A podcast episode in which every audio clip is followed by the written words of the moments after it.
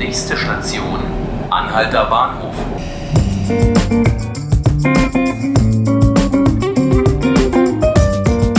Hallo und herzlich willkommen zu 5 Minuten Berlin, dem Podcast des Tagesspiegel. Mein Name ist Felix Hackenbruch und hier gibt es heute einen kleinen Spezialpodcast zum Start der 84. Internationalen Grünen Woche. Die wurde am gestrigen Freitag von Landwirtschaftsministerin Julia Klöckner und dem regierenden Bürgermeister Michael Müller eröffnet. Bis nächsten Sonntag werden wieder rund 400.000 Messebesucher erwartet, die sich über die neuesten Trends in der Land- und Gartenwirtschaft informieren, aber auch sich in Sachen Lebensmittel durch die Messehallen futtern werden. Auch Bundeskanzlerin Angela Merkel und der Bundespräsident Frank-Walter Steinmeier haben ihren Besuch angekündigt.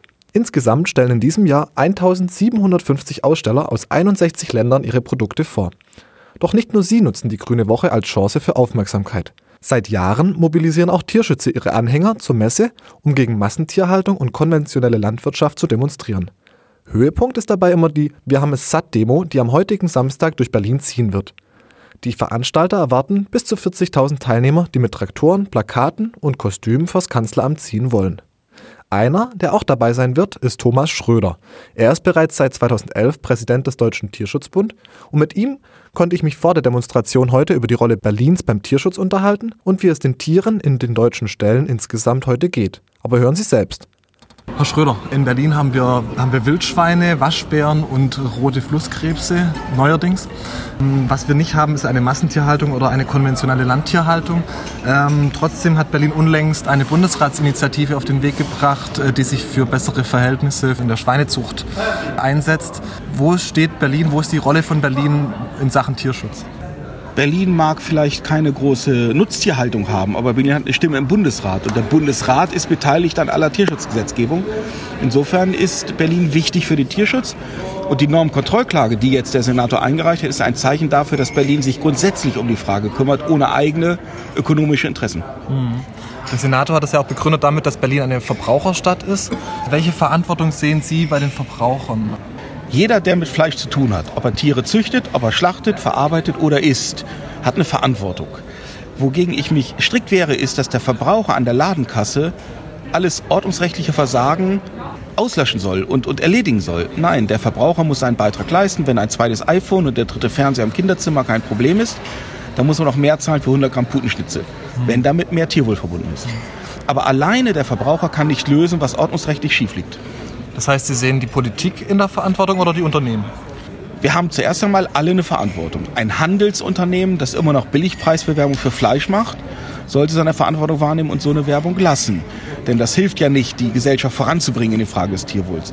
Aber die allererste Pflicht liegt darin, dass wir ein Tierschutzgesetz haben, das überhaupt den gesellschaftlichen Ansprüchen genügt. Und da ist die Bundesregierung und der Deutsche Bundestag gefordert und der Bundesrat, weil es ein föderales Instrument ist, das Tierschutzgesetz, einen Rahmen zu bieten, mit dem wir überhaupt erstmal sagen können, es geht den meisten Tieren gut und wir gucken mal, wie es noch besser geht. Heute geht es den meisten Tieren schlecht und wir müssen darum kämpfen, dass es ihnen überhaupt ein bisschen besser geht. Nun beginnt ja am Freitag die Grüne Woche in Berlin. Welche Signale gehen von dieser Messe aus, gerade mit Blick auf den Tierschutz? So eine grüne Woche ist immer so ein Brennspiegel der agrarökonomischen Fragen. Äh, leider immer noch sehr stark ökonomisch getriebene grüne Woche, aber wir erleben das in den letzten Jahren zunehmend, dass die Fragen des Tierwohls, des Tierschutzes immer stärker in den Mittelpunkt kommen. Die Teilnahmezahl bei Pressekonferenzen, die wir als Deutscher Tierschutzbund oder im Agrarbündnis machen, steigt stetig. Auch Herr Ruckwied wird öfter gefragt, äh, wie steht's mit Tierwohl? Also der Druck ist da und deswegen wird die Grüne Woche immer mehr zu so etwas wie gesellschaftlicher Dialog. Aber wir führen den auch auf der Straße, weil wir demonstrieren auch für eine Agrarwende und zwar in Berlin ganz zentral, weil hier sitzt nun mal der Hauptakteur, die Bundesregierung. Sie sprechen es gerade an, am Samstag wird es eine große Demo wieder geben unter dem Motto, wir haben es satt. Werden wahrscheinlich wieder über 10.000 Menschen auf die Straße gehen. Das hat inzwischen ja schon Tradition. Ist es für Sie Zeichen der, des gesellschaftlichen Dialogs, der vorangeht? Äh, oder ist das inzwischen schon einfach, gehört zur Tradition dazu, dass man halt während der Grünen Woche auch auf die Straße geht? Ich gehe zuerst mal davon aus, dass wir wieder 20.000 bis 30.000 Menschen werden. 10.000 waren wir beim allerersten Mal und jedes Jahr gab es mehr Menschen, die auf die Straße gehen. Und das Bündnis ist jedes Jahr breiter geworden. Das ist ja kein Bündnis von äh, bekloppten Tierschützern und Umweltschützern, sondern wir haben eine breite Gesellschaft dabei. Die Tafeln sind beteiligt, die Kirchen sind beteiligt, Bauernverbände sind beteiligt, der Tierschutzbund ist beteiligt, Umweltschutzverbände, der BND ist beteiligt, der NABU ist beteiligt.